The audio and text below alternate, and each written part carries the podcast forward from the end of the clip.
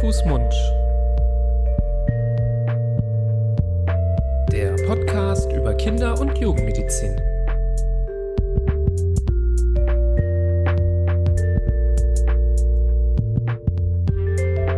So, ihr Lieben, hallo und herzlich willkommen zu einer neuen Folge von Hand, Fuß, Mund, eurem Podcast über Kinder- und Jugendmedizin. Es begrüßen euch wie immer eure beiden Hosts. Ich bin Nibras Nami, an meiner Seite Florian Barbour. Wir sind äh, Fachärzte für Kinder- und Jugendmedizin und besprechen hier in diesem Podcast seit Februar 2020 mittlerweile ähm, regelmäßig ähm, beziehungsweise wöchentlich sogar Themen der Kindergesundheit und ja, manchmal sind es ähm, doch Klassiker der Kindermedizin wie die üblichen Kinderkrankheiten. Manchmal geht es aber auch um übergeordnete Themen. Und ja, heute sind wir auch nicht alleine. Das kennt ihr vielleicht auch, wenn ihr bei uns zuhört, dass wir immer wieder spannende Interviewgäste und Interviewgästinnen einladen. Lieber Florian, vielleicht willst du uns ja mal verraten, wer hier äh, mit uns dabei ist.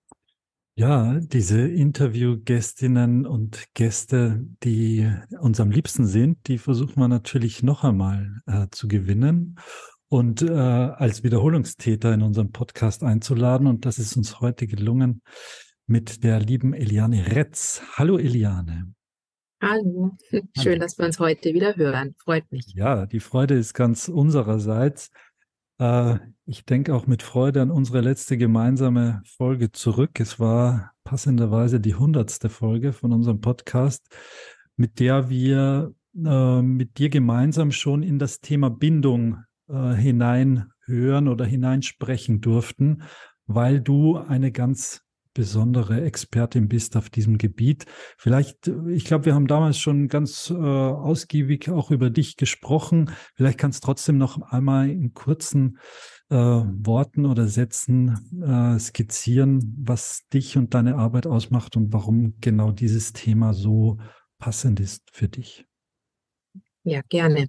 Also ich bin Diane Retz, ich bin 42, ich habe Pädagogik und Psychologie in München studiert, habe irgendwann auch in diesen Fächern promoviert und berate jetzt schon seit vielen Jahren Eltern nach dem bindungsorientierten und familiensystemischen Ansatz. Und ja, da geht es einfach um ganz viele unterschiedliche Themen von kindlicher Schlafentwicklung, Autonomieentwicklung, auch Erziehungsschwierigkeiten, die die Eltern eben erleben mit ihren Kindern. Und das Ziel ist eben einfach immer, das Familiensystem zu stärken, die Eltern zu stärken und damit die Eltern eben eine möglichst sichere Bindung eben zu ihrem Kind oder ihren Kindern eben aufnehmen. Ja, das mache ich jetzt schon seit auch fast zehn Jahren. Und ja, nebenher bin ich noch als Autorin tätig und habe eben ähm, ja, ein Buch geschrieben, Wild Child. Und das nächste Buch erscheint jetzt dann demnächst Wild Family. Also das einfach kurz zu mir, zu meinem Hintergrund. Und ja, ganz wichtig, ich bin auch Mama. Ähm, habe zwei Kinder, die sind schon ein bisschen größer, also nicht mehr ganz klein. Ja, das kurz und knapp zu mir.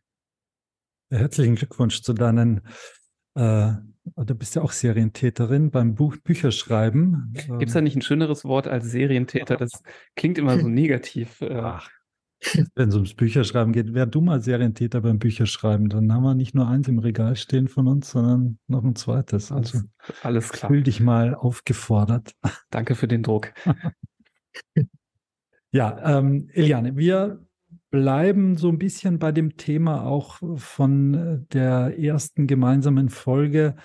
Wir haben, äh, wie bereits gesagt, über die Bindung gesprochen. Da haben wir es so ein bisschen oberflächlicher und allgemeiner gehalten, weil das natürlich auch ein Thema ist, wo man ich, gar nicht Stunden, sondern Tage oder Wochen darüber sprechen könnte. Ähm, jetzt wollen wir das heute so ein bisschen vertiefen, auch das Thema beziehungsweise ein bisschen prägnanter auch benennen. Ähm, jetzt gibt es ja mittlerweile, ich weiß gar nicht seit, seit wann, vielleicht kannst du uns das genauer sagen, ähm, schon mehr oder weniger klare Vorstellungen, was jetzt ein Kind sicher gebunden macht oder unsicher gebunden macht. Vielleicht kannst du uns mal aufklären, woher diese äh, diese Definition eigentlich stammt oder woraus die entstanden ist.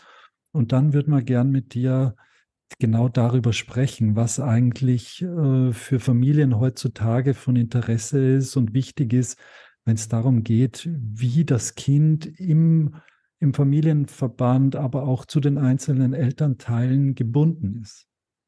Mhm. Also da können wir ja vielleicht sogar anfangen mit einem kleinen Rückblick, also, in, also auf die Bindungsgeschichte, also auf die ähm, Geschichte der Bindungstheorie. So wollte ich das sagen. Also das ist vielleicht ganz interessant, weil wenn man da so ein bisschen zurückschaut, dann sieht man, dass jetzt die, diese Bindungsforschung und Bindungstheorie jetzt nicht was ganz Neues und Modernes ist, was jetzt zum Beispiel gerade an irgendeiner Uni entdeckt wurde, sondern dass es da eine ganz lange Tradition gibt. Und ähm, da Genau, da gab es eben den Bindungstheoretiker John Bowlby, der halt eben ja sich in England äh, intensiv damit befasst. Also ist ein Psychoanalytiker gewesen. Und ähm, ja, das ging so in den 1950er Jahren, 1960er Jahren, äh, gab es dann da eben auch eine Forschungsgruppe, die er geleitet hat. Und da wurde eben immer bekannter, ähm, dass es einfach für Kinder sehr, sehr entscheidend ist, dass sie eine möglichst sichere, gute Beziehung zu ihren Eltern aufnehmen. Also damals hat man das noch vorrangig so auf die Mütter ähm, fokussiert. Das war einfach in der damaligen Zeit noch üblich. Also ging es vor allem um die Mutter-Kind, also Bindungsbeziehung. Und was ganz, ganz wichtig war, und das vielleicht auch für euch als Kinderärzte auch nochmal vielleicht ganz äh, spannend auch nochmal zu hören, dass ähm, Bowlby ganz, äh, also dass es ihm ganz, ganz wichtig war, dass man Mütter und Kinder eben nicht unnötigerweise auch also voneinander getrennt hat. Also gerade im Rahmen von Krankenhausaufenthalten, also zum Beispiel nach der Geburt oder auch wenn eben Kinder eben also stationär behandelt werden mussten. Also da hat er mit seiner Forschungsgruppe ganz Wichtiges auch angestoßen, ja, also dass dann zum Beispiel den Eltern auch erstmals auch ein Besuchsrecht wirklich auch eingeräumt wurde, ja. Und das hat äh, eine große Debatte dann auch angestoßen und ja, dass man auch erstmals verstanden hat, wie wichtig das einfach auch für kleine Kinder ist, regelmäßig Kontakt eben mit ihren Eltern zu haben. Also das ist einfach so erstmal der Rückblick, ja, und, und die Anfänge. Und äh, Bowlby hat sich dann auch, ähm, ja, auch mit verhaltensbiologischer Forschung noch auseinandergesetzt. Und zwar mit Konrad Lorenz. Äh, der hat ja eigentlich mit Tieren geforscht, also insbesondere mit Wildgänsen. Und der Nachfolgeverhalten äh, hat der ja beschrieben. Und das hat Bowlby sehr inspiriert, weil er gemerkt hat, dass vieles, was man im Tierreich beobachtet und als ganz natürlich und normal ja auch irgendwie empfindet, dass ja, Tiereltern sich ganz liebevoll um ihre Tierkinder kümmern und jetzt auch nicht extra Höhlen für die bauen würden oder extra Nester, sondern die einfach nah bei sich haben im Kontakt, dass sich das natürlich auch auf ähm, die Bindungsbeziehung zwischen ja, Kindern und Eltern einfach auch übertragen lässt. Und er hat dann auch postuliert und hat gesagt, ja, also dass Kinder einfach ein angeborenes, biologisches, begründetes Verhaltensbindungssystem in sich tragen. Und das ähm, führt eben einfach dazu, dass sie ganz automatisch Verhaltensweisen zeigen, um diese Bindung auch letztlich zu initiieren. Also sie weinen und rufen eben auf diese Art nach ihren Eltern. Und die Eltern wiederum reagieren im Idealfall natürlich auch instinktiv darauf richtig, weil sie eben mit einem Fürsorgesystem ausgestattet sind. Das sind so die Anfänge.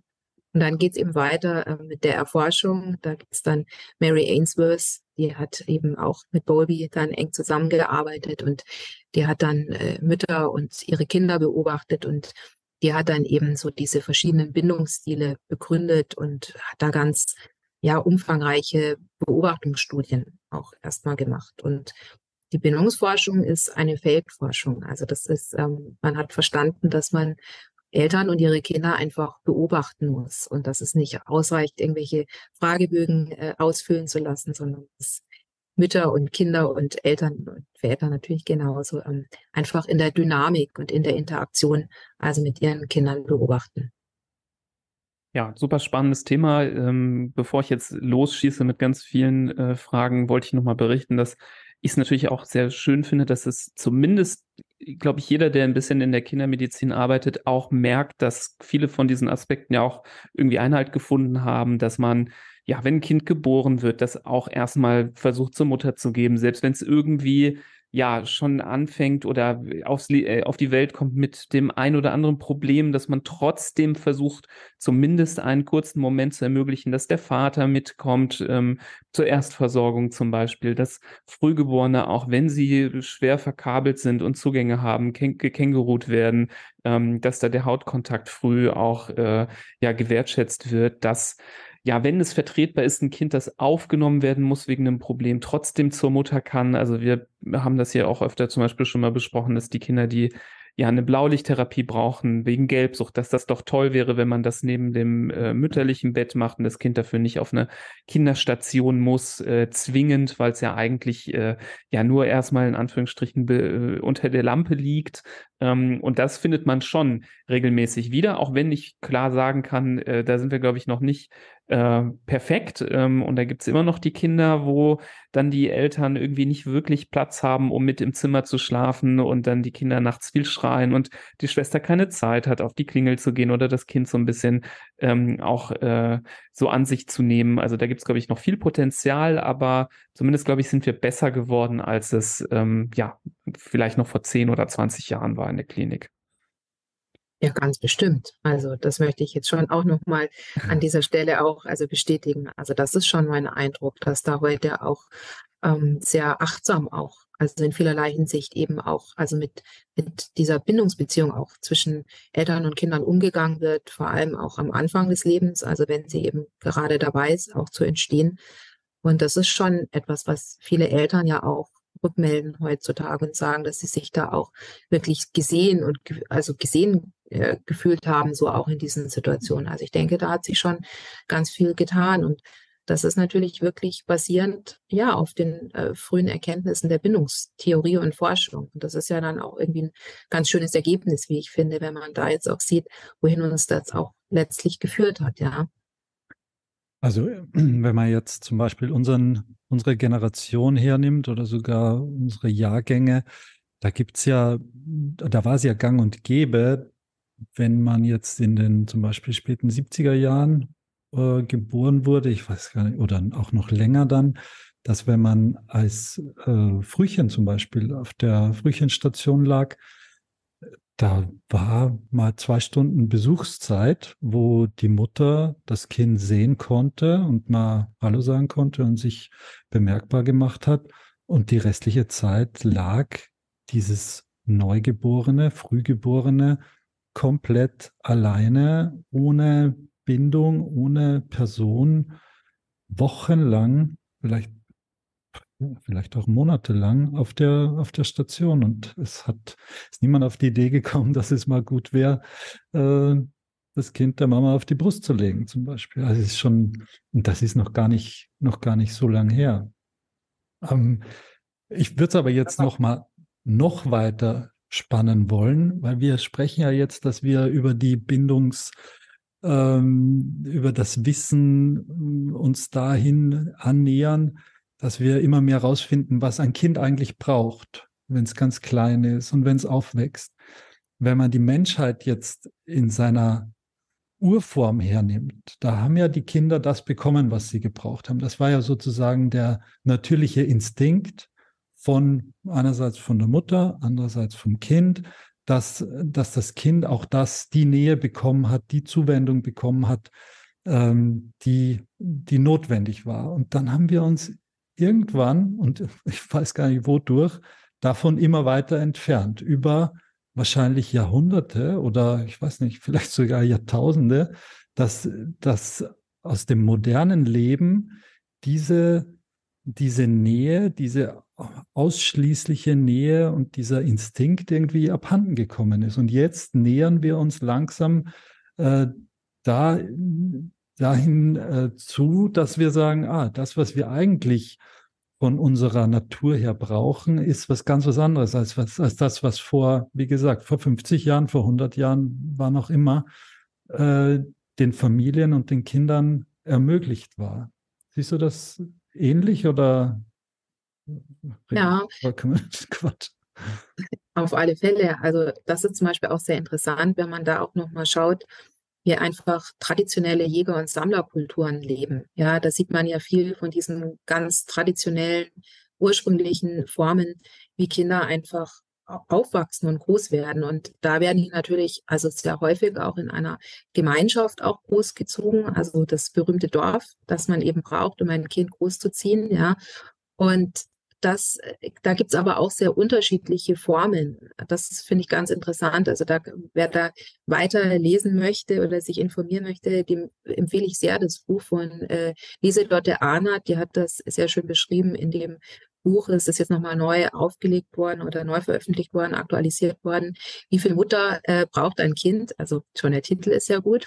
Ja, es geht aber auch um Väter ähm, in diesem Buch. Also keine Sorge, das ist ähm, natürlich ein bisschen provokant, dieser Titel, aber es ist ein Buch, wo es ganz viel eben um die Eltern-Kind-Bindung geht, ja. Und sie beschreibt das sehr interessant und sehr ja wissenschaftlich auch, dass es da sehr unterschiedliche Formen auch in diesen traditionellen Jäger- und Sammlerkulturen gibt. Also da gibt's ähm, na, auch zum Beispiel na, Völker, wo eben äh, der Vater eine ganz, ganz wichtige Rolle hat und vielleicht sogar mehr übernimmt. Dann gibt es ähm, aber auch wiederum Kulturen, wo eben die Mutter ähm, sich mehr einbringt, aber in aller Regel eben von einem anderen Mütternetzwerk unterstützt wird. Ja, und ich meine, da kann man jetzt auch nicht so natürlich in diesem Podcast so ins Detail einsteigen, aber um das einfach jetzt nochmal zusammenzufassen, also was kleinen Kindern einfach gut tut und was sich auch niemals verändern wird. Ja, das ist einfach Bindung. Ja, und das wird äh, noch in tausend Jahren wird das der Fall sein. Und das war schon immer so und wird sich niemals ändern. Also das sind jetzt auch nicht moderne Konzepte von Helikoptereltern, die es irgendwie besonders gut machen wollen. Ja, also Kinder brauchen einfach Bindung, um überhaupt zu überleben erstmal. Also es sichert ihr Überleben ab. Ja, und ein kleines Kind bindet sich auch deshalb an seine Eltern. Aber es geht ja jetzt nicht nur um ein Wachstum im Sinn von Größe und Gewicht, sondern es geht ja auch um ein emotionales Wachsen. Und da brauche ich natürlich Menschen um mich herum, die mich einfach in meinen Äußerungen auch ernst nehmen und auch ein Interesse an mir als Kind haben, ja, die auf mein Weinen auch reagieren. Und das Weinen ist ja so die ursprünglichste Form von Kommunikation, die wir also mitbekommen haben. Und Deshalb ist es gar nicht so im Sinne von, vom, vom Kind, dass man jetzt immer zum Beispiel sagt, ein Baby darf nicht weinen. Also es soll es natürlich auch nicht ganz viel weinen, dass es also unstillbar ist und sich nicht mehr beruhigen kann. Aber es ist einfach erstmal ein, eine Form von Kommunikation und ein Aufmerksammachen auf etwas, auf ein Bedürfnis. Ja, und wenn das Kind dann auf eine interessierte Umwelt trifft, ja, dann wird dieses Weinen ernst genommen und es wird versucht herauszufinden, was das Kind, was das Baby braucht in dem Moment. Und es beruhigt sich und kann eben dann durch diese Beantwortung seines Bedürfnisses dann eben, ja, sich sicher fühlen und Urvertrauen fassen. Mhm. Und so kann man das also die ganz frühe Phase erstmal eben beschreiben. Ähm, vielleicht direkt zu dieser frühen Phase eine Frage. Ähm, vielleicht ist sie auch ein bisschen provokativ, aber ähm, ist denn für das Kind am Anfang erstmal einfach Bindung, so pauschal gesagt, wichtig, egal wie das durch die Eltern kommt? Oder geht das dann schon direkt los, weil, ähm, nee, oder geht es dann direkt schon los mit Bindung zur Mutter und oder zum Vater? Weil im, ja, häufig wird am Anfang dann schon direkt diskutiert, ja, das kann der Vater tun, um äh, Bindung aufzubauen dann geht's dann fast schon sogar los mit irgendwelcher, wie wir natürlich nicht toll finden, Stillkritik, weil dann ist ja immer das Kind nur an die Mutter gebunden und der Vater hat ja keine Chance, ähm, was äh, wir natürlich Quatsch finden, weil wir sind natürlich schon äh, klar pro Stillen, so wie es auch grundsätzlich alle Ernährungsempfehlungen auch sagen. Ähm, da habe ich manchmal direkt das Gefühl, da gibt es so Irrungen und Wirrungen und ähm, was ist denn da jetzt ähm, der Königsweg? Sollte man sich da so wahrscheinlich eben nicht verrückt machen oder ist es nicht erstmal nur wichtig, dass das Kind ähm, ja äh, die Bedürfnisse erfüllt bekommt, die es äußert, ähm, egal welcher Elternteil das übernimmt? Ja, so ist das.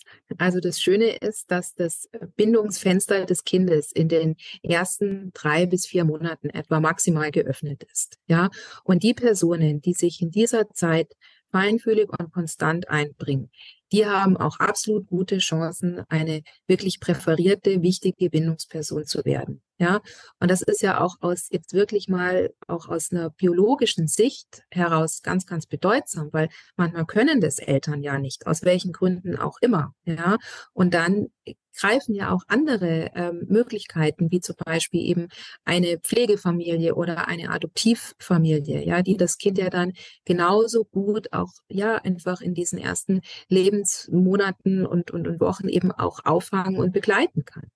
Ja, also das ist was wirklich, das ist überhaupt nicht an ein Geschlecht gebunden. Ja, also man weiß auch, dass Väter und, und Mütter reagieren auf kindliches Weinen in aller Regel sehr, sehr ähnlich. Also die werden ein bisschen gestresster, das Herz schlägt schneller und es erwacht in beiden Elternteilen der Wunsch, das Weinen zu beenden. Ja, also bis auf die Tatsache, dass Mütter eben das Kind auf die Welt bringen und stillen können, auch nicht immer, aber wenn sie es möchten oder versuchen möchten, ja, dann das sind einfach diese zwei Unterschiede erstmal. Ja, aber ansonsten ähm, gibt es keinen Unterschied in Bezug auf Feinfühligkeit oder Kompetenz. Ja, der einzige Punkt, wo wo man vielleicht schon diskutieren kann, ist, dass die Mutter einfach durch die Schwangerschaft manchmal natürlich schon einen gewissen Vorsprung hat, weil sie vielleicht in Bezug auf die Stimme vielleicht etwas vertrauter ist oder auf den Geruch. Ja, aber das kann doch äh,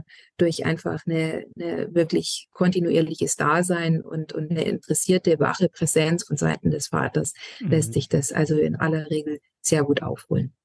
Das kann man bestimmt, äh, wenn man sich als Vater engagiert beim Thema Wickeln, vielleicht ja auch so ein bisschen äh, wieder gut machen, weil äh, das ist ja wirklich etwas, was ja nicht äh, unbedingt an die stillende Mutter gebunden äh, ist als äh, Tätigkeit, die natürlich äh, Pflichtprogramm ist in den ersten Monaten und das nicht zu knapp pro Tag. Also das ist vielleicht ja nochmal so ein Aspekt, wo die Väter sich auch äh, einbringen können, weil das war so ein bisschen auch die, die Wurzel der Frage, dass ähm, ja eben äh, Väter, glaube ich, sich auch häufig fragen, was können, was können wir tun?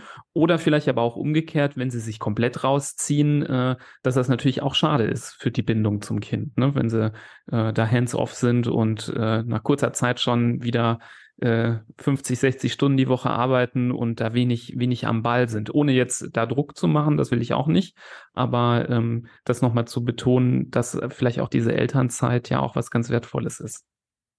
Ja, und das Tragen ist ja was, was die Väter auch ganz wunderbar machen können. Und das ist auch also wirklich was, wo wir, wo wir eben auch ganz gute Studienbefunde dazu haben, die gezeigt haben, also wenn man Kinder wirklich viel trägt in den ersten Lebenswochen, Monaten, idealerweise wirklich auch sogar in so einem Tragetuch oder ähm, Baby, mhm. Baby Carrier oder so. Also das äh, hat wirklich bindungsstärkende Effekte, ja, weil ich finde, das ist ja auch nochmal so wichtig, den Eltern auch irgendwie zu sagen, weil sonst entsteht immer so vielleicht auch ein Gefühl, dass das was ganz Kompliziertes auch mit der Bindung ist. Also wo man sich irgendwie ganz fürchterlich anstrengen muss und auch, das hört sich manchmal auch nach einer komplizierten Wissenschaft an und das ist es ja mhm. eigentlich nicht. Ja, also man muss sich schon ein bisschen reflektieren im Idealfall und es ist auch mit einer Anstrengung verbunden. Aber man kann es mit ganz einfachen Dingen im Alltag ja schaffen. Also indem man ein Kind einfach viel trägt und viel Nähe auch erstmal anbietet. Ja, und äh, das ist eins der wichtigsten Basic. Und da gab es zum Beispiel auch eine ganz interessante Studie, die wurde äh, interessanterweise sogar von Biologen durchgeführt und die haben herausgefunden, wenn man die Kinder eben viel trägt, also dann sind sie wirklich auf so einer physiologischen Ebene betrachtet, also am entspanntesten. Und wenn man sie einfach ins Bett legt und quasi nicht beachtet, dann reagieren sie halt viel, viel gestresster. Und das ist ja auch was, was überhaupt nicht an ein Geschlecht gebunden ist. Und das können auch Großeltern machen oder, ne, also Fragen ist immer eine wunderbare Sache. Ja, und wie du sagst, da gibt es natürlich schon viel Vertrautheit zwischen der Mutter und dem Kind aufgrund der Schwangerschaft. Aber ich glaube, den Vätern obliegt es auch, dass sie dann auch dafür sorgen, dass diese Vertrautheit mit ihnen möglich ist. Und das Tragen ist natürlich eine ganz äh, prima Sache. Aber auch einfach mal sich neben das Kind legen, ganz nah die Nähe zulassen, das, äh, das, den Geruch zulassen, dass das Kind auch den Papa einfach riecht und ihm ins Gesicht fasst und vielleicht in den Bart und sonst irgendwie, die, dass diese Vertrautheit auch zustande kommt und, und normal wird, ist, glaube ich, in dieser Zeit auch, auch ganz wichtig. Und viele Väter haben, glaube ich, die Zeit oder nehmen sich die Zeit nicht. Ich zum Beispiel, ich habe äh, mit allen vier Kindern Elternzeit gemacht, also habe zwei Monate Auszeit im Beruf gemacht. Ich habe das aktiv äh, gemeinsam mit meiner Frau so gelegt, dass es am Ende des ersten Lebensjahres war, um möglichst viel Interaktion mit dem Kind auch äh, zu haben und dass das Kind einfach schon älter ist und, und man mehr gemeinsam machen kann oder erleben kann. Auf der anderen Seite, wie du sagst, die ersten vier Monate, also das ist schon eine Überlegung wert, sich auch da schon aus dem Beruf rauszunehmen und mal oder es zwei zu teilen, vielleicht auch mal in den ersten drei Monaten einen Monat zu nehmen, wenn es denn möglich ist. Ich weiß, nicht jeder kann Elternzeit nehmen, aber es wird ja immer, immer verbreiteter und immer häufiger, Gott sei Dank. Einfach, dass man nicht nur in diesen ersten Lebenswochen um 17 Uhr nach Hause kommt, gerade noch äh, gemeinsam mhm. Abend isst, das Kind liegt daneben im, im Puppenwagen und dann äh, wird es schon von der Frau entführt und äh, gestillt und zu Bett gebracht. Und eigentlich hat man die ganzen Wochen lang keinen richtigen Kontakt mit dem Kind. Wobei ich da sagen muss, also ich nehme da wirklich Veränderungen in positiver Sicht, also schon seit längerer Zeit wahr. Also ich weiß nicht, wie euer Eindruck ist, aber hm, was mir wirklich auffällt, so, jetzt mache ich ja diese Arbeitszeit auch ja fast zehn Jahren und die Väter werden mit jedem Jahr präsenter und sind mehr dabei, auch in den Beratungsgesprächen. Absolut. Also das finde ich eine ganz schöne Entwicklung. Also früher habe ich doch oft noch so eher die Gespräche oft mit, mit, also von, ja, so vor acht, neun Jahren oft auch alleine mit Müttern geführt. Und heute ist das Standard, dass fast ja immer beide Eltern auch dabei sind. Und ich kriege immer mehr Beratungsanfragen, auch zum Beispiel, wo Väter von sich aus die E-Mail schreiben und sagen, wir brauchen einen Termin. Also da sind ganz viele, also da nehme ich schon Veränderungen wahr. Und was ich auch einen positiven Effekt äh, von, von Corona jetzt noch, also ein, ein positiver Effekt von Corona ist, denke ich, schon gewesen, dass man Eltern heute mehr zutraut, zuverlässig in einem Homeoffice zu arbeiten. Also das habe ich im Laufe der letzten Jahre ganz häufig von Familien gehört, die gesagt haben, also das ist für uns wirklich eine ganz positive Entwicklung, weil wirklich beide Elternteile nicht immer, ja, aber wenn die Möglichkeit besteht, doch mehr von zu Hause aus arbeiten können. Und das hat uns im ersten Lebensjahr mit dem Kind sehr geholfen.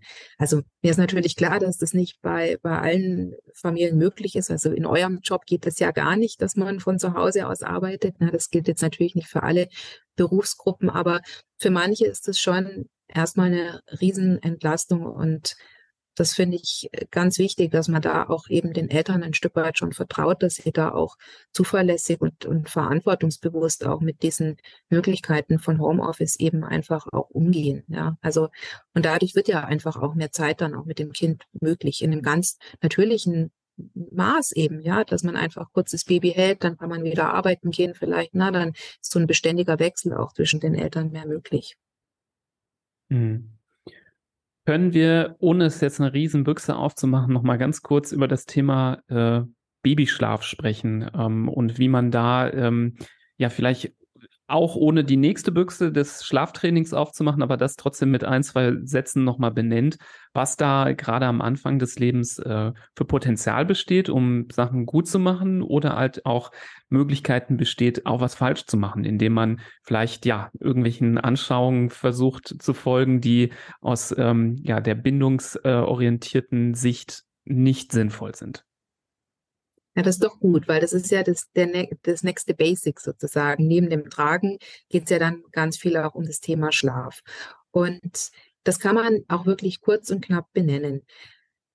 Das Schlafen und die Einschlafsituation oder auch das nächtliche Erwachen, das ist eine klassische bindungsrelevante Situation, wo die Kinder aufwachen und sich orientierungslos fühlen oder wo sie eben auch nicht alleine einschlafen können, also wo sie zum Beispiel sehr aufgeregt sind und vielleicht weinen oder sich gar nicht gut beruhigen können.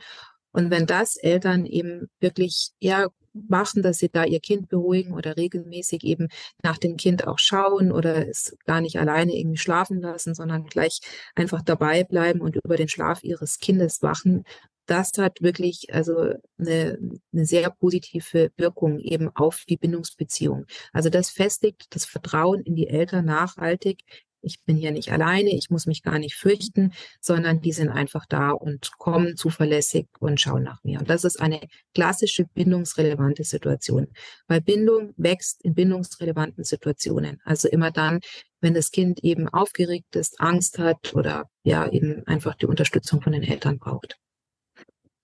Jetzt ist ja häufig so, gerade in jungen Familien, dass dass das genauso ist, wie du sagst. Also das Kind schläft nicht alleine. Das ist im elterlichen Schlafzimmer, in einem Beistellbett.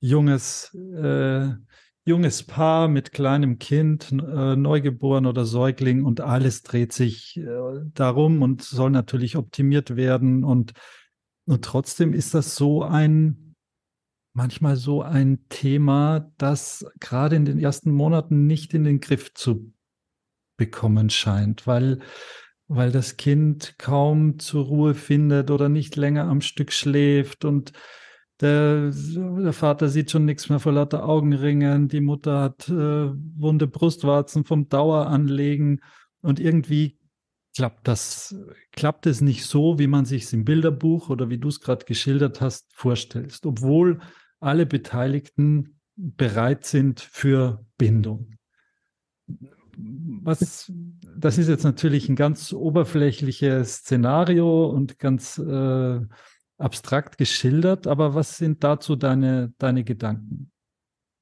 Ja, das sind so die Prozesse, wo man halt eine Mutter und ein Vater wird. Ja, und das ist ja nicht immer ganz einfach. Und da läuft ja auch vieles beim ersten Kind auch irgendwie schon ein bisschen auch so nach Trial and Error ab. Ja, also dass man einfach auch vieles auch ausprobiert und sich dann vielleicht wundert, warum man das Kind jetzt einfach nicht ablegen kann. Und dann versuchen es die Eltern wieder und dann wacht das Kind auf und dann entsteht so ein beständig frustrierender Kreislauf, also für alle Beteiligten. Und das sind halt einfach auch so Lernerfahrungen, so beim ersten Kind. Und Interessanterweise schlafen die zweiten Kinder ja oft besser, aber die Zweitgeborenen äh, müssen manchmal auch weniger Experimente, sage ich jetzt mal, über sich ergehen lassen, weil die Eltern sagen oft so als Fazit, ja, also beim zweiten Kind haben wir das gar nicht mehr so versucht, es in den Kinderwagen zu legen oder wir haben gar nicht erwartet, dass unser Kind durchschläft. Also wir haben das einfach na, viel später versucht und haben,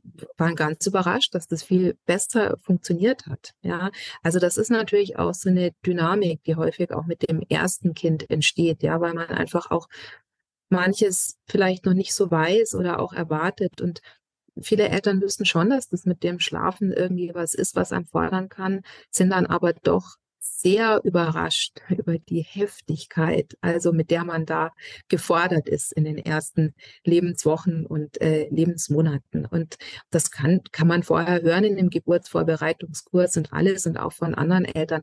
Aber es dann wirklich selber zu erleben über Wochen und Monate ist dann schon nochmal was anderes. Und ich glaube einfach, ähm, man, äh, man vergisst das auch nicht, also diese Anstrengung für dich von dieser Zeit und man muss schon schauen. Also ähm, wenn es einfach zu viel wird und wenn die Eltern auch an ihre Belastungsgrenze kommen und sagen, wir können nicht mehr und, und vor allem unsere Feinfühligkeit gegenüber dem Baby nimmt ab, weil wir so erschöpft sind, dann ist es schon wichtig, dass dann einfach irgendwie jemand auch in die Familie kommt in Form von Unterstützung oder Beratung auch von außen und dass man dann schon schaut, ein bisschen durch einen, Beratungsprozess oder durch Hilfe eben, dass da sich alle wieder mehr auch entspannen können. Ja, weil wenn natürlich zu viel Druck im Familiensystem ist, dann hat es natürlich Einfluss auf, auf die Stimmung in der Familie. Und wenn die Eltern sehr angespannt sind, was jetzt kein Vorwurf ist, ja, dann können sie natürlich auch weniger gut ihr Kind beruhigen und koregulieren. Und dann ist das Kind auch wieder angespannter und so. Also das sind natürlich dann auch so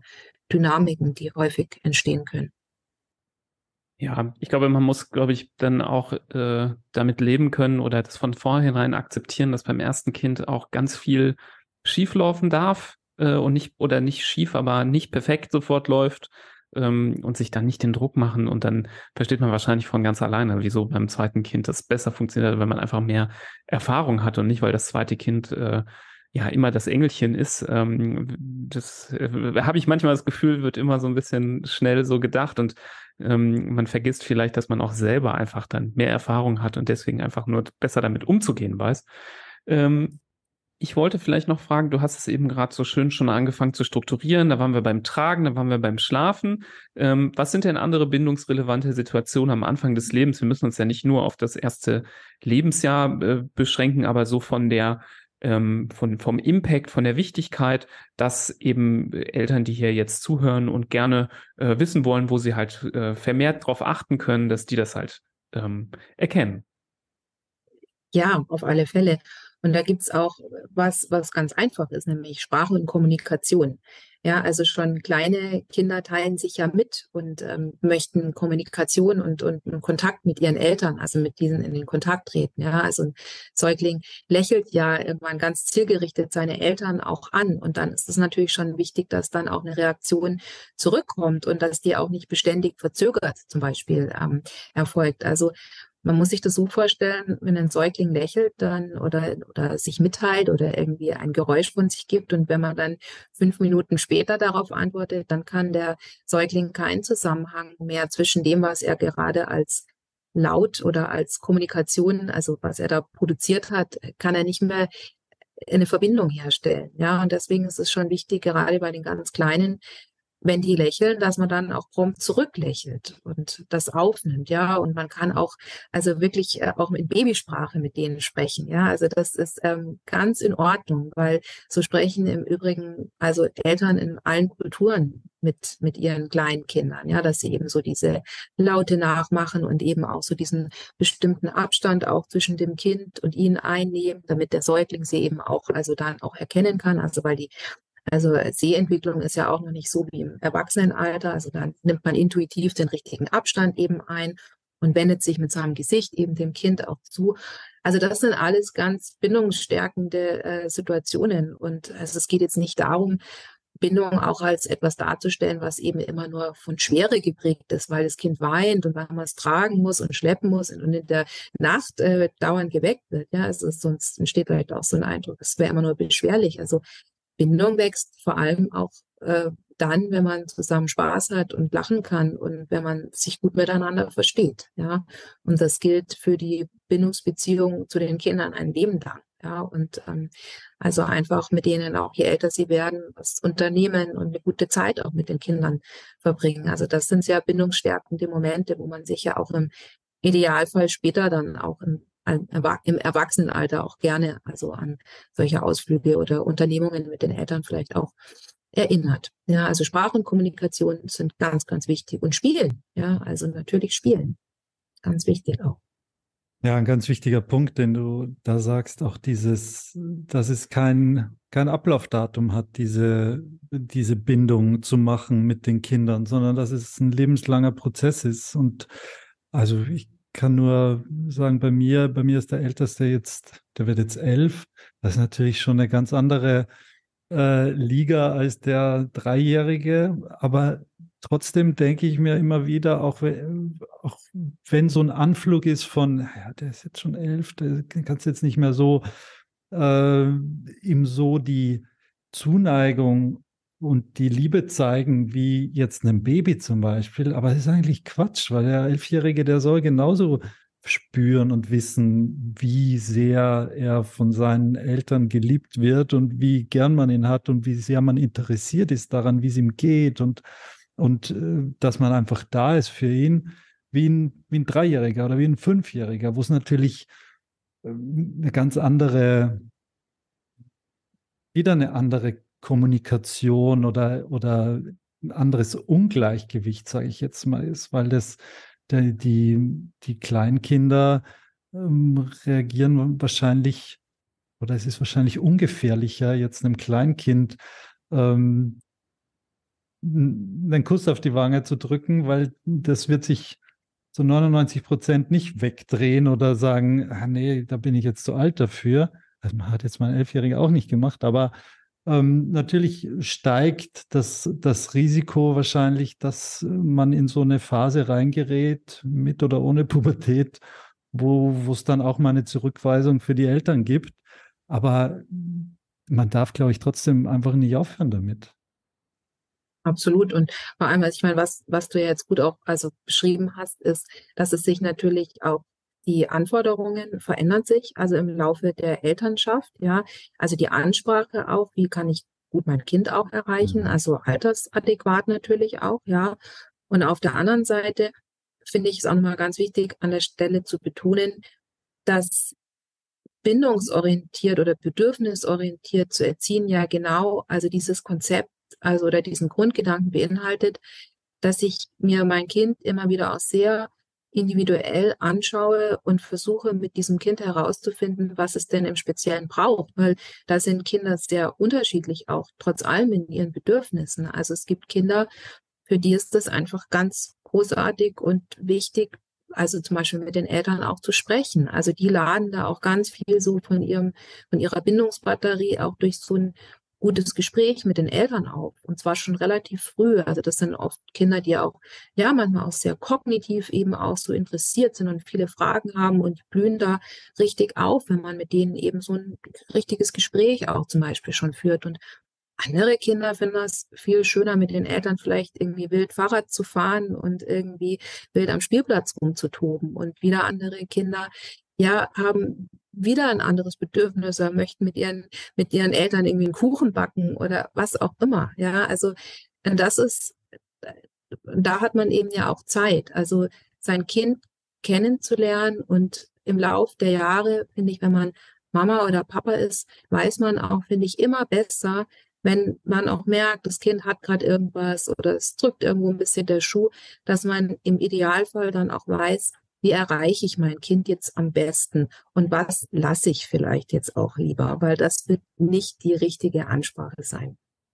Ja, du sprichst echt ein sehr cooles Thema an, finde ich, weil das ist, glaube ich, äh, oder habe ich zumindest, kann ich jetzt nicht aus Erfahrung sprechen, aber habe ich oft das Gefühl, dass hier sich äh, dann doch manchmal so dann entweder ein Konflikt äh, ergibt oder nicht, weil dann die einen versuchen, die guten alten, äh, sagen wir mal, Bindungshacks von früher einfach noch dann zu übertragen auf den äh, dieses jugendliche Kind und dann äh, jetzt übertrieben gesagt dann versuchen noch zu Känguruen mit dem Abiturienten. Ähm, das ist dann äh, ja, gibt es auch Fälle, wo das noch toleriert wird und dann ähm, muss man dann irgendwann, glaube ich, schon überlegen, ob das nicht dann doch äh, falsch ist, ab einem gewissen Punkt, wo dann auch dann ja die Autonomie ja auch gefördert gehört.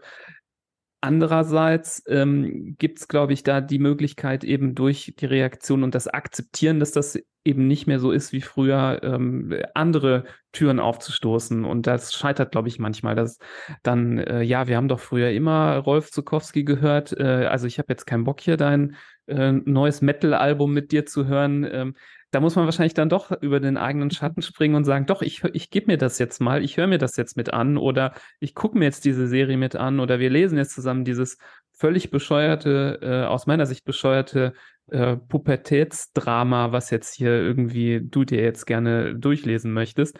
Aber ich glaube, indem man dann zeigt, dass man da auch über den eigenen Schatten springen kann und den Weg mitgeht und Interesse zeigt, ähm, dass man da, glaube ich, ganz viel bewirken kann. Aber das, jetzt sind wir gerade irgendwie von, irgendwie sind wir gerade vom ersten, zweiten, dritten Lebensjahr direkt zu den äh, Teenagern gesprungen. Aber es ist, finde ich, sehr, sehr interessant. Und ich finde, wir merken das auch so als Ärzte spürt man das immer ein bisschen, wenn dann Eltern mit ihren Kindern dann äh, oder jugendlichen Kindern in der Praxis oder in der Klinik sitzen, wie da so die Situation ist, ob die da mitgehen. Ähm, manchmal kommen so Eltern rein und man hat das Gefühl, wer, wer, trägt eigentlich jetzt hier welche Kleidung? Also so gefühlt, die ziehen sich dann direkt schon an wie die Jugendlichen und gehen irgendwie so alles mit. Äh, und nach der Untersuchung gehen wir zusammen auf das Konzert. Und ähm, bei den anderen merkst du, kannst du richtig diese Wand schon spüren, die da entstanden ist, weil ähm, ja, das so auseinandergedriftet ist. Und äh, ja, das ist höchst spannend, aber das, das alleine ist schon eine andere Folge wert, wahrscheinlich. Und wird wahrscheinlich Thema auch ein bisschen sein äh, in deinem neuen Buch, wenn es auch um die ganze Familie geht, ne? Wild Family. Ja, klar, natürlich. Ja, ganz interessant, äh, was ihr da jetzt erzählt habt. Aber wisst ihr, also ähm, da sieht man doch auch nochmal ganz schön, finde ich, eben, wie diese, diese Bindung Bindungsgestaltung ja eben einfach ein ganz langes Thema ist und es nimmt doch auch Druck raus, also dass man eben auch nicht alles perfekt machen muss am Anfang, sondern dass man ja auch viel, viel Zeit hat, weil man ja einfach auch so viele unterschiedliche ja, Entwicklungsstufen auch mit den Kindern ähm, durchläuft und weil man sich ja im besten Fall auch also zunehmend auch verbessert oder halt auch ne, ruhiger und gelassener wird. Also das ist, finde ich, ja auch was ganz Schönes so im Laufe von der Elternschaft, dass man bei manchen Punkten wirklich auch gelassener wird. Und vielleicht eins aber noch, ähm, um nochmal so auf die die Basics zurückzukommen. Also ich finde, was man ähm, immer machen kann und was manchmal eigentlich versäumt wird, vor allem wenn die Kinder schon älter vielleicht auch sind, dass man immer wieder auch guten Blickkontakt mit seinem Kind aufnimmt. Ja, das wird oft in Familien eigentlich fast ein bisschen unterschätzt oder man, das kennt man ja selber so aus der Familie. So, es geht halt schnell und man hat immer viel zu tun und man lebt so ein bisschen nebeneinander her und dann geht's vielleicht schon in der Früh irgendwie kein, kein kein schönes Guten Morgen. Ja, aber auf sowas kann man doch Wert legen als Mama oder Papa und jedes Kind in seiner Familie also einen, schönen guten Morgen wünschen und, und interessiert fragen, na, wie hast du denn geschlafen? Wie war deine Nacht? Ja, hast du was geträumt? Und das sind zwei, drei Sätze und ähm, das geht schon. Ja, das kann man schon schaffen auch und sich immer wieder auch gut in die Augen zu schauen und auch anhand von seinem Blick auch nochmal genau zu gucken, na, wie geht's meinem Kind gerade, wie, wie schaut's, ähm, wie ist sein Blick, ja, eher traurig oder aufmerksam oder was könnte es beschäftigen. Und ganz wichtig finde ich auch, abschiedsbewusst miteinander in der Familie auch umzugehen. Also, dass man sich immer wieder, auch wenn die Kinder morgen dann in die Schule gehen oder auch im Kindergarten oder wie auch immer die Abschiedssituation dann auch gestaltet ist, sich gut voneinander zu verabschieden. Ja, und damit meine ich jetzt nicht, dass man sich dramatisch ständig in die Arme fallen muss und das was ganz Schwermütiges wird, sondern was, na, also was Zuversichtliches auch. Ich wünsche dir einen schönen Tag und bis später. Und ich freue mich, wenn wir uns später wiedersehen. Also das sind ja auch bindungsrelevante Situationen. Und das kann man ganz gut, finde ich, auch schaffen, jetzt ohne große Kraftanstrengung. Ich meine, schwierig wird es halt ja dann eher, das fehlt uns ja vielleicht noch so ein bisschen, wenn dann die starken Gefühle der Kinder ins Spiel kommen oder natürlich auch elterliche Gefühle, weil dann hat man ja vielleicht auch mehr Konflikte auch miteinander. Hm. Ja, das war jetzt gerade die Einschränkung, die mir gekommen ist bei dem Satz, den ich jetzt äh, ergänzen wollte, nämlich als du vom Verabschieden gesprochen hast, das, was mir wichtig ist, aber was natürlich im Alter meiner Kinder noch relativ einfach ist, ist, dass, dass wir immer im Guten auseinandergehen oder im, uns im Guten verabschieden, auch wenn es gerade vorher irgendwie einen Konflikt gab und äh, es irgendwie Ärger gab wegen was auch immer, dass man äh, oder dass wir, wenn es Zeit ist, der eine geht in die Schule oder der andere geht arbeiten oder was auch immer, dass man sich nochmal dass man nochmal eingeht in die Bindung und in die Beziehung und sagt, okay, und jetzt, komm, jetzt äh, schwamm drüber, jetzt äh, wünsche ich dir einen schönen Tag und äh, erzähl mir später, wie es in der Schule war oder was auch immer. Das wird wahrscheinlich mit einem 16-Jährigen, der einem die Tür vor der Nase zuknallt, dass, das, dass die Tür aus, aus, der, aus der Zage fällt äh, und in dem Moment uneinsichtig ist, wahrscheinlich schwierig. Aber Vielleicht ist es die Notwendigkeit, dass man das von Anfang an und stetig vorlebt auch. Und dann wird es vielleicht auch für einen 16-Jährigen so sein, dass er sich denkt, okay, ich gehe jetzt zwar gleich, treffe ich mich mit meinen Freunden und jetzt habe ich zwar gerade die Tür zugedroschen, aber ich will jetzt auch nicht im, im Schlechten rausgehen aus der Wohnung. Ja, also das Vertrauen in die Eltern wächst ja auch im Idealfall im Laufe der Jahre immer mehr und auch also ein gefestigtes inneres Bild von der Bindungsperson, also von den Eltern. Das ist ja das Ziel, also von dieser ganzen Bindungsanstrengung, die man da eben unternimmt. Und wenn das Bild gut genährt ist mit guten Erfahrungen und, und Zuversicht, dann hält es auch Konflikte aus. Also dann muss man sich da jetzt auch nicht so sorgen. Und ich meine, wichtig finde ich auch, also innerhalb von dem Familiensystem, dass man auch irgendwie gnädig und großzügig auch miteinander umgeht. Ja, weil es gibt ja nichts Schlimmeres, wenn sich irgendwann die Fronten so arg verhärten, dass man sich in einem beständigen Machtkampf auch miteinander befindet und also nur noch Vorwürfe macht. Ja, also das ist ja nicht gut für die Bindung, das weiß man. Also weder für Paarbeziehungen noch für ähm, mhm. ja auch die Eltern-Kind-Bindungsbeziehungen. Also das sind ja so ganz grundlegende Erkenntnisse, ja. Also und da geht es doch auch wieder darum, ähm, ja, welche Vorbilder eben Elter, Eltern auch sind. Und, und ich finde aber auch gleichzeitig weiß man ja aus der Erziehungsstilforschung, dass Erziehung etwas ist, was auch reziprok ist, also wechselseitig. Und das bedeutet auch, dass wir ja eben auch ganz viel auch von den Kindern lernen können. Und Kinder sind mit der tollen Fähigkeit also ausgestattet oder mit der Kompetenz, dass sie in aller Regel überhaupt nicht nachtragend sind. Also die sind zwar vielleicht mal stark in ihren Gefühlen und sind sehr wütend, aber sie sind nicht nachtragend. Also viele Kinder sind in aller Regel auch sehr rasch, auch wieder sehr versöhnlich mhm. und ähm, sagen dann auch, nee, jetzt ist es auch wieder gut. Ja, und meistens sind es dann eher die Eltern, die dann noch, also im Nachhinein an so einer Situation zu knabbern haben oder es denen auch schwerfällt, dann auch, ja, auch wieder umzuschwenken und zu sagen, na, ist jetzt aber auch wirklich gut, ja. Und das ist aber schon, auch das ist wieder etwas, was die Bindung sehr stärkt. Ja, also, dass ich eben nicht zu nachtragend bin, sondern dass ich mich immer wieder auch versöhnlich zeige das heißt jetzt wiederum nicht, dass ich zu jedem Verhalten und so immer Ja sagen muss. Also ich kann schon auch mal auch dann mit meinem Kind schon auch nachbesprechen und sagen, schau mal, ich würde mir in Zukunft schon wünschen oder ich fände das wichtig, dass wir in Zukunft so und so miteinander sprechen oder das ist etwas, was mir wirklich wichtig ist, ja. Aber versöhnlich miteinander zu sein und immer gesprächsbereit. Also das ist ja die Basis von jeglicher Kommunikation und Bindungsbeziehung, also wenn wir die eingehen wollen. Mhm. Ja, finde ich äh, trotzdem wichtig, dass man das nochmal so betont, weil auch wenn man irgendwie das Gefühl hat, es ist die Basis, gibt schon, glaube ich, viele Menschen, die auch irgendwie, ja, aus welchem Grund auch immer, in Krisensituationen so, so einen Abgang hinlegen oder einfach auflegen oder weggehen und ähm, das auch durchaus schon frühzeitig auch mit Kindern so praktizieren. Und ähm, das ist ja dann, gehe ich mal von aus, würdest du auch als bindungsrelevante Situation einordnen, egal in welchem Alter sowas auch passiert.